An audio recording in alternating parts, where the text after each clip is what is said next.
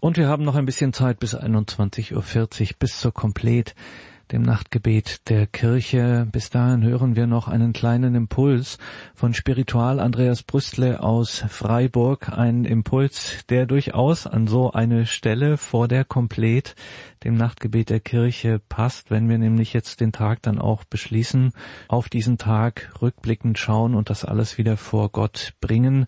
Der Gründer der Schönstadtbewegung, Pater Josef Kentenich, hat einen geistlichen Vorschlag gemacht zu einer Tagesauswertung in vier Schritten. Und dazu hören wir jetzt den Schönstadtpriester und Spiritual Andreas Brüstler aus Freiburg. Tagesauswertung in vier Schritten nach Pater Josef Kentenich. Spiritual Andreas Brüstle. Das Leben fließt gleichmäßig, scheinbar. Die Stunden sind alle gleich lang. Es gibt Stunden, die bleiben bedeutungslos. Andere Ereignisse, gegossen in den Ablauf der Zeit, werden für einen Menschen enorm wichtig. Tage und Lebensabschnitte können ein gewaltiges Gewicht haben und prägend für alles weitere sein. Es können die Augenblicke der Entscheidung sein, in dem ein klares Ja oder Nein gesprochen wurde. Aber es gibt in jedem Ja und Nein auch ein Möglichkeitsschwund, so sagt es Gerhard Ebling. Dabei zerrinnen die Stunden des Lebens wie der Sand in der Sanduhr und es geschieht nichts, was im Leben intensiv ist. In dieser Spannung und unter noch viel mehr Gesichtspunkten geht das Leben dahin. Wie gut ist es, wenn dabei der Blick auf Gott nicht untergeht, das Leben mit all den Erfahrungen und Spuren Gottes im vielerlei nicht versinkt. Das Leben geht husch husch. Es gibt eine wichtige Frage des Lebens, sie heißt, wo bin ich? Stellen Sie sich vor, Sie sind gerade in Freiburg und wollen nach München. Mit einer guten Zugverbindung geht das relativ schnell. Jetzt stellen Sie sich vor, Sie sind nicht in Freiburg, sondern in Hamburg. Auch wenn das Ziel, nach München zu kommen, dasselbe geblieben ist, können Sie nicht damit rechnen, in derselben Zeit wie von Freiburg aus in München zu sein. Sie brauchen mehr Zeit und wohl auch mehr Aufwand. Wenn Sie sich bewusst machen, wo Sie stehen, sparen Sie sich viele Enttäuschungen und auch viel Zeit und ihre Nerven werden wohl auch weniger strapaziert. Ziellos und völlig planlos durchs Leben zu gehen, kann anstrengend sein. Beim Zugfahren ist es jedenfalls so. Im Husch-Husch des Lebens, also in einem hohen Tempo und in Ratlosigkeit, ist die Orientierung schnell verloren. Auch das Leben mit Gott wird dabei schwierig, weil die Zeit mit ihm knapp wird und sich die Gebetszeit oftmals dann nur noch nach den Musezeiten orientiert. Innehalten und die Sorge, dass Gott in all den vielen Dingen nicht wegrutscht und im Leben verschollen geht, tut Not. Verkosten zwischen Schwäche und Achtsamkeit. Josef Kentenich spricht gerne vom Seelenleben. Es hört sich so an, als ob er damit so etwas wie ein inneres Gebetbuch meine. Und hinzu kommt, wie Pater Kentenich in Exerzitien immer wieder nennt, das Buch der Zeit. Das Seelenleben und das, was sich in der uns jeweils zur Verfügung stehenden Zeit ereignet, können zum Gebetsbuch des persönlichen Lebens werden. Zarte und energische Regungen viel Herz und viel Schmerz, Geheimnisvolles und Banales zeigt sich darin, Sekunde um Sekunde. Lieblose Partnerschaften, leidenschaftliches Engagement, keine oder viel Anerkennung, Sehnsucht nach Gott, Schwäche und Stärke prägen den Tag. Wohin mit all dem? Das ruft nach Bestandsaufnahme, damit das Leben einen nicht überrumpelt. Das ruft danach, verkostet zu werden, damit die Seele nicht zu voll wird, das Husch Husch nicht überhand nimmt und eine Ahnung nach Gott darin entstehen kann. Letztlich geht es darum, Gott eine Chance zu geben, in all dem da sein zu dürfen. Christian Morgenstern, Lyriker, 1871 bis 1914, beschreibt diesen Lebensvorgang gerne so, Zitat, man sollte von Zeit zu Zeit von sich zurücktreten, wie ein Maler von seinem Bilde. Zitat Ende. Die Bestandsaufnahme, das Verkosten braucht eine eigene Zeit. Vier Schritte des Zurücktretens, wie dies ein Maler von seinem Kunstwerk immer wieder gelegentlich tun sollte, um das Ganze sehen zu können, nennt Pater Kentenich erstens beobachten, zweitens vergleichen, drittens straffen, viertens anwenden. Gehen wir diese vier Schritte ein wenig durch. Der erste Schritt, also das Beobachten, will das Leben in den Blick bekommen, wie es wirklich ist. Die Stunden des Tages mit der je eigenen Atmosphäre, die Gesichter in den Begegnungen, was getan oder vertan wurde, was gelungen oder zwischen den Händen zerronnen ist, eben das Leben in seiner täglichen Vielfalt gerät in das Blickfeld.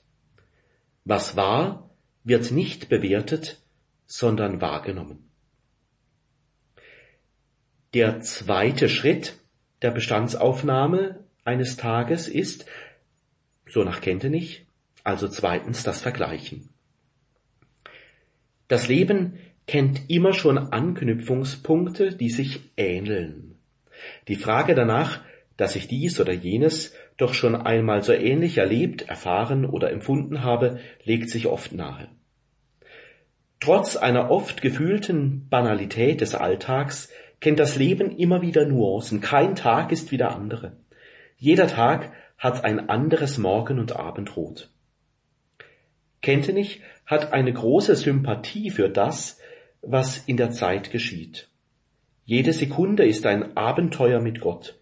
Geschichten aus der Bibel, ähnliche Erlebnisse und Erfahrungen, Geschichten von Heiligen oder meiner geistlichen Gemeinschaft vergrößern und bereichern den eigenen alltäglichen Erfahrungshorizont. Das Leben kennt in viele Richtungen Vergleichspunkte. Und dann ein dritter Punkt, achtsam und nachkostend zu sein. Drittens, das Straffen. Was an Erfahrungen gesammelt ist, lässt sich straffen. Es ist die Frage nach dem letzten Nenner, auf das das bisher genannte zurückgeführt werden möchte. Was ist der Grundakkord, der unter allem leise mitschwingt? Hier beginnt eine innere Entdeckungsreise nach den kleinen Wegweisern, die am Wegrand des Lebens stehen. Alles kann dabei zu einer Orientierungshilfe werden. Es ist so, wie wenn das Leben reif geworden ist und im vielerlei der Worte und Blicke, der Aktionen und Empfindungen die rote Linie eines Tages oder gar eines ganzen Lebensabschnitts klar wird. Solche Momente sind wertvoll, wenn das Leben auf den Punkt gebracht wird. Bis das Leben reif wird, braucht es Zeit.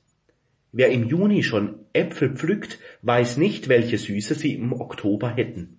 Wie gesagt, es gibt die Momente im Leben, da werden die Erfahrungen auf den Punkt gebracht, gestrafft, gebündelt, verdichtet. Das ist schier ein heiliger Moment im Leben, wenn so etwas geschieht. Und schließlich ein vierter Punkt, viertens, das Anwenden. Dieser Punkt weist nach vorne. Was Sinn hat, will sich entfalten. Lebenswissen, das täglich größer wird, kann zu einem Sprungbrett in die Zukunft werden. Wo im Leben Gott gewittert wurde, will das weitergehen. So viele Ereignisse uns auch formten, wie viele unliebsame Strömungen es auch im Leben gab, wie viele Pläne auch abgeändert und durchkreuzt wurden, im Schritt in die Zukunft trägt das Angebot der Liebe Gottes. Tagesauswertung reifer werden durch Aha-Erfahrungen. Manchmal weiß man gar nicht, wie einem geschieht. Plötzlich wird man schlauer. Eine schöne Erfahrung. Da geht einem ein Licht auf oder mir leuchtet blitzartig etwas ein, dass man nur noch sagen kann, aha, so ist das also. Solche Momente scheinen wie ein Lockruf der Gnade zu sein. In den vielfältigen Ereignissen des Lebens scheint der Heilige Geist zu helfen, dass Menschen dazulernen dürfen, Aha-Erfahrungen machen dürfen. Prägende lokale oder globale Gegenwartsphänomene können in der Beschäftigung mit der Bibel oder durch das eigene Beten zu etwas werden, das aus der gläubigen Sicht eines Christen nach einer Spur Gottes aussieht. Was die Welt bewegt und was in den großen und kleinen Regungen in der Seele geschieht, gewinnt an Bedeutung. Was sich am Ende eines Tages an Ahnungen, Überlegungen, Respekt, Neugier und Lebenssehnsucht ansammelt, geht meist weit über das Supervidieren hinaus. Wo sich ein Tag nicht nur verfilzt oder vertan anfühlt, öffnet sich meist ein Mehrwert an etwas mehr Himmel. Und Gott kann darin als einen für mein Leben relevanter Gesprächspartner wahrgenommen werden. Und am Ende eines Tages kann so ein Tag für mich wertvoll, ja mehr noch, gottvoll gewesen sein. Fazit. Tag um Tag vergehen. Zitat, Stunden, Tage, Jahre gehen dahin und ich frag, wo sie geblieben sind. Zitat Ende, so lautet eine Liedstrophe. Das Leben huscht schnell vorbei und die Frage bleibt, wo ist darin Gott? In der Aufmerksamkeit auf die Regungen der Seele und das gläubige Suchen und Forschen nach den Nischen Gottes im eigenen Leben, das kann zu einer überraschenden Aha-Erfahrung werden, worin Gott zu einem relevanten Gesprächspartner inmitten meines Alltags werden kann. Und damit geht die Credo-Sendung zu Ende. Das war zum Schluss jetzt Spiritual Andreas Brüstle aus Freiburg mit einer Betrachtung der Tagesauswertung in vier Schritten nach Pater Josef Kentenich, dem Gründer der Schönstadt-Bewegung. Und damit schalten wir dann gleich um 21.40 Uhr zur Komplett im Nachtgebet der Kirche. Mein Name ist Gregor Dornes. Ich wünsche Ihnen allen einen gesegneten Abend und eine behütete Nacht.